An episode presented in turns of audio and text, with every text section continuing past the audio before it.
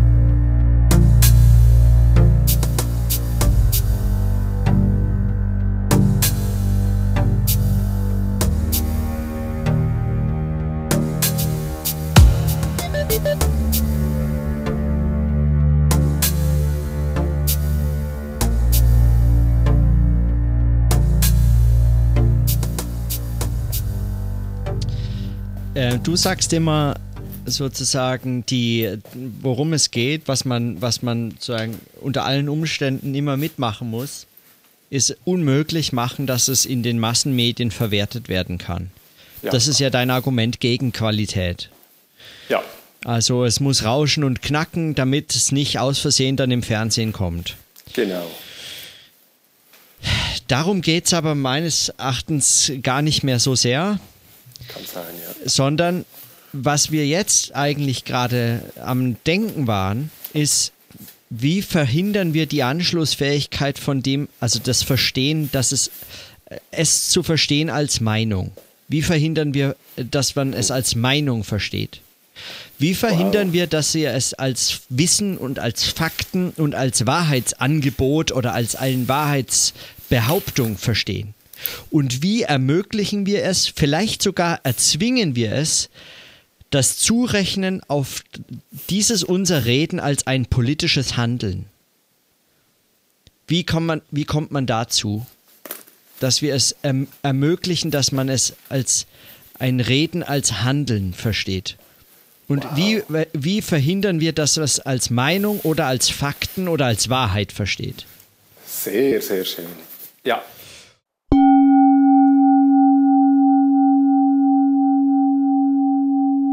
Und in diesem Aufsatz schreibt er, er versucht zur Definition von Gewalt. Da gibt es sehr, sehr viele in der Soziologie und so. Ähm, und die Definition von Gewalt nach Dirk Becker ist, Gewalt ist ein Handeln, das ein Zurechnen auf Handeln erzwingt.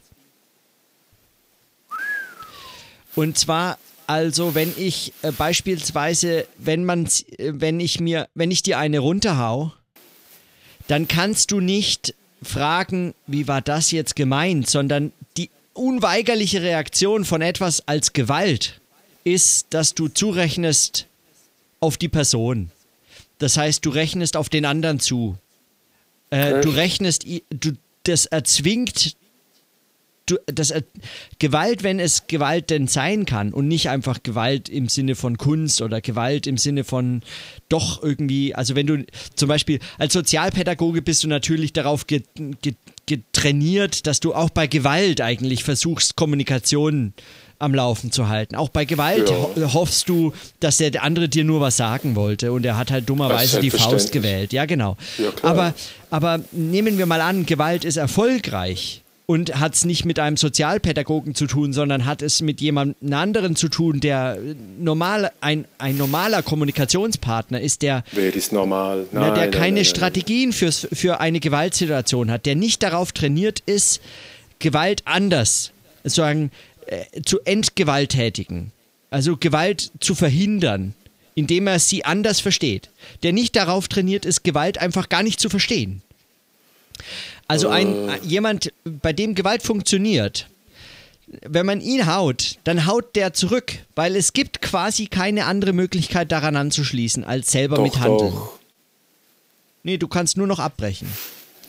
Ja, natürlich. Du kannst genau. in Ohnmacht fallen, du kannst. Ja, ja, aber dann, dann äh, das, äh, sagen, in diesem kommunikationstheoretischen äh, Schema gibt es also nur die Möglichkeit aufzuhören, abzubrechen. Kommunikation zu beenden. Aber das äh, Interessante ist ja, dass er äh, nach Luhmann Kommunikation immer entweder auf Handeln oder auf Erleben zurechnen lässt. Also immer auf, auf Sagen, auf Mitteilung oder auf Information. Also immer, du kannst immer sagen, was sagt er mir? Und du kannst sagen, warum sagt er mir das? Also Warum, ja. warum sagt er mir das? Diese zwei Möglichkeiten gibt es. Bei Gewalt dagegen gibt es nur noch die Möglichkeit zuzurechnen auf Handeln. Da gibt es nur noch auf Mitteilung. Es gibt gar keine Informationen.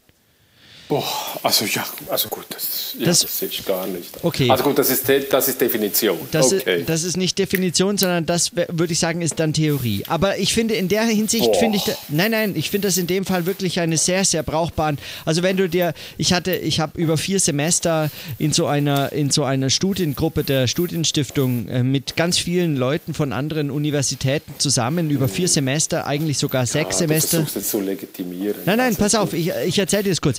Hat hatten wir so eine, eine, ein, ein Kolleg, eine Arbeitsgruppe. Wir haben uns einmal im Semester für eine Woche getroffen und haben uns mit Gewalt und, äh, und mit äh, Konflikttheorien und so beschäftigt. Mhm. Ähm, und das gesellschaftstheoretisch versucht zu reflektieren. Und die sind alle schlecht. Diese Gewalttheorien sind alle schlecht. Bis auf eben meines Erachtens diese ganz, ganz interessante Definition von Becker, die, die versucht, dieses Spezifische von Gewalt auf dieses, dieses, diese Erzwingen auf Handeln zuzurechnen. Darin liegt eigentlich der Kern von Gewalt. Also dieses Gewalttätige ist eigentlich eine Gewalt nicht an dem Menschen, an dem Körper, dass dir hinterher was wehtut oder so. Das alles mag mhm. auch der Fall sein. Sondern Gewalt ist gegenüber der Kommunikation. Ihr wird eigentlich die Möglichkeit genommen, anders, anders weiterzumachen. Du kannst anders weitermachen, aber dann nur von außen was Neues hereinbringen. Zum Beispiel dein, pädagogische, dein pädagogisches Training. Du kannst nicht mehr an die Kommunikation selber anders anschließen. Sie selber gibt nur eine Möglichkeit der Interpretation vor und das ist, du kannst sie nur als Handeln verstehen. Du, es ist erzwungen auf Handeln. Ja. Auf ja, den anderen als Person zuzurechnen. Okay, okay, okay. Mhm, mhm. Und das ist ein, also sagen, wie so eine Vergewaltigung der Kommunikation selber ist in dieser Gewalt angelegt. Und daran, das interessiert mich jetzt deshalb auch, weil die freie Rede ähm, die freie Rede tatsächlich etwas ist, die immer mal wieder, ähm, der immer mal wieder nachgesagt wird, dass sie mit Gewalt verteidigt werden muss. Ja, also in den USA gibt es einen sehr, sehr intensiven Diskurs beispielsweise darüber, dass dieses First Amendment, dieses, diese erste ja. Zusatzartikel, dass der nur gesichert wird über den zweiten Zusatzartikel, dass dass man bewaffnet sein kann. Genau, ja. Ja, und, und auch, es gibt so ein tolles Buch zu dieser Bürgerrechtsbewegung. Habe ich das in dem Vortrag gesagt, in der Diskussion? Ich glaub, ja, ja, ich glaube. Ja. Wir haben also, schon drüber geredet. Also, genau, also wir haben drüber geredet. Genau, dieses uh, This Nonviolent Stuff Will Get You Killed. Ja, gibt es ein Buch über die Bürgerrechtsbewegung der Schwarzen, also Martin Luther King und so. Der, der war bewaffnet, bis an die Zähne bewaffnet. Der hatte immer eine Pistole unter dem Tisch ähm, mhm. weil er anders nicht hätte sicher, also sagen, dieses, dieses gewaltlose Gedöns, diese, dieses Gewaltlosigkeitszeug, das bringt dich irgendwann mal um. So war, so, sagen, so war die Idee dahinter. Ähm, und jetzt, wenn wir sagen, wie verhindern wir das Verstehen als Meinung? Wie verhindern wir das Verstehen als Fakten und als Wahrheit? Und wie erzwingen wir dieses Verstehen der Rede als Handeln? Dann kommen wir schon in dieser Bäcker-Diskussion sehr nahe an Gewalt und äh, entdecken, warum dieses politische Reden mit der Gewalt in einer so seltsamen Verbindung steht. Das taucht plötzlich an unserer Frage wieder auf. Also wenn wir fragen, wie können wir es verhindern, dass man es als Meinung versteht? Wie können wir es verhindern, dass wir es als Fakten verstehen? Wie können wir es erzwingen oder nahelegen, mindestens nahelegen, dass ja. man es als Reden und damit als politisches Handeln im Sinne von ha Hannah Arendt, wie man es damit so versteht, dann fragen wir uns eigentlich, äh, dann fragen wir uns eigentlich so ein bisschen nach der Gewalt. Wir fragen uns, wie wir dieses, wir fragen uns eigentlich ein bisschen nach dieser Gewalt. Wir fragen nach dieser Beziehung der Freiheit und der Gewalt. Und da lese ich ja dieses Buch von Sophie Warnig, ähm, äh, dass ich ja, äh, ich, ich ja, finde es ja. gerade nicht. Aber wo, wo Zizek hinten drauf schreibt, man soll keine Angst vor diesem Buch haben und keine Angst vor dem Terror und keine Angst, äh, weil es ist die Angst vor der Freiheit. Wenn wir Angst davor haben, ist es die Freiheit, die Angst vor der Freiheit und dem Preis. Wir, es ist eigentlich der Angst vor dem Preis, den die Freiheit hat. Und da, da bin ich, da, ich, äh, das, ich, äh, also da, das macht mich gerade aufgeregt. Ja, da, da glaube ich, da glaube ich, das ist, Gut, da glaube ich, ja. das ist sehr interessant. Ich glaube, Super. ja. Super, ja, okay. Ich verstehe es nicht, ich erahne was. Ja.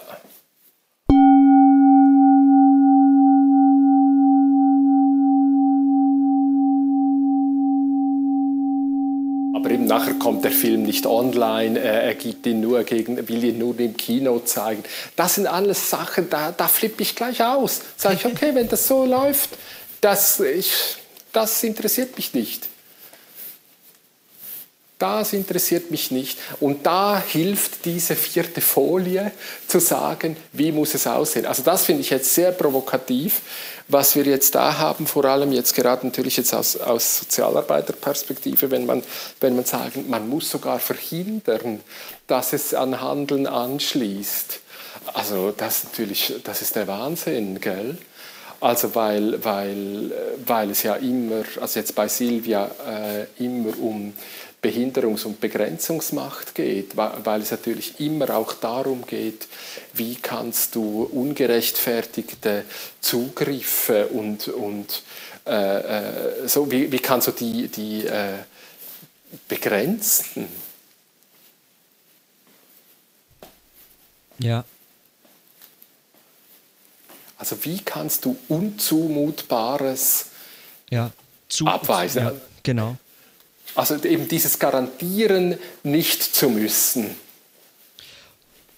Ja, darüber Und dann kommst du ja. und sagst, ja, es darf, wir müssen handeln. Ja, vor allem, weil, vor allem, weil, ja, das, das wäre so ein Zizek-Gedanke, ja, weil in dieser er wäre ja auch jemand. I would prefer not to ist ja so ein bisschen ja, auch sein Lebensmotto. Genau.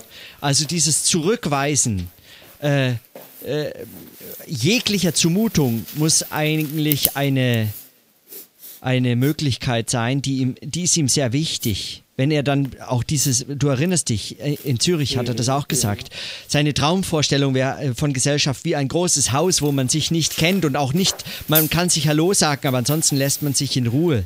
Genau. Diese Fantasie, dieses, diese Zurückweisung von Zumutungen ist eigentlich, ähm, und in der Schweiz würde man, äh, wie in Deutschland auch, äh, es betonen als Zu Zumutung, ja.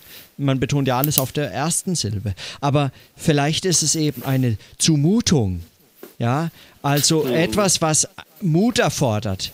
Und die Frage, die ich mir stelle, oder die man sich eben bei diesem politischen, bei der politischen Rede stellen muss, ist, woran liegt es, dass wir dieses als ultimatives Recht ähm, haben, dieses Bedürfnis, Zumutungen zurückzuweisen, nicht zu handeln, nicht handeln zu müssen.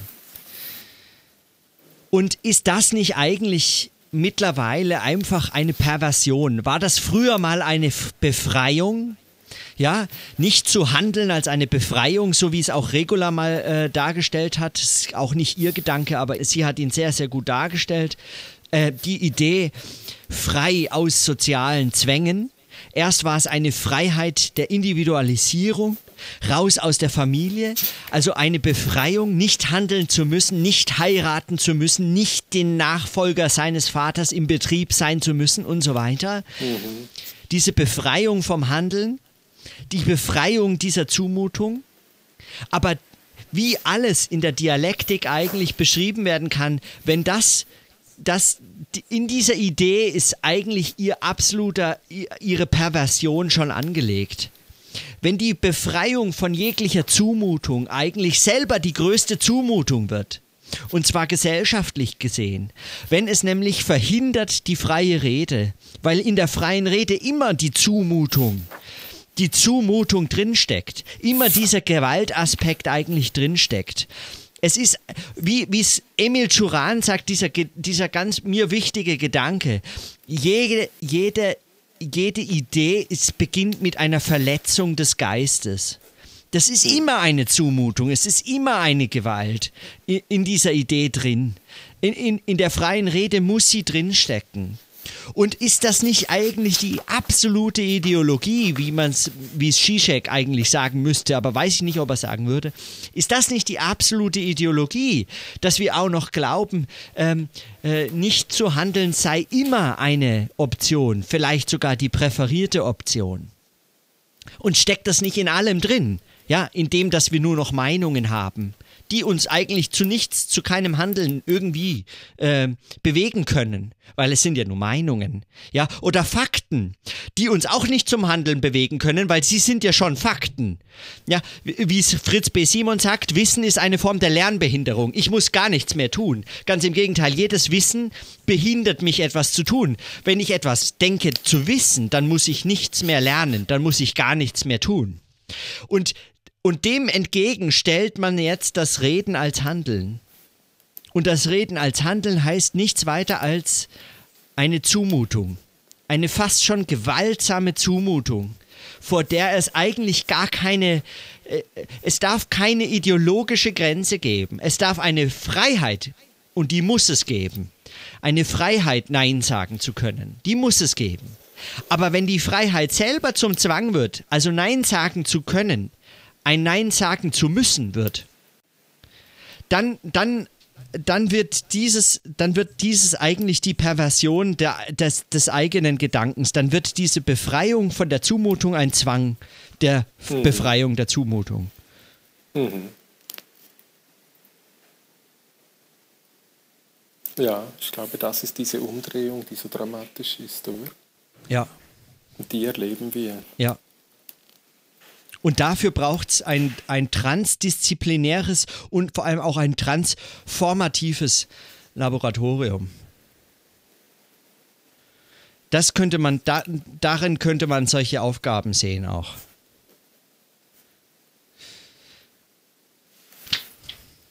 Labor.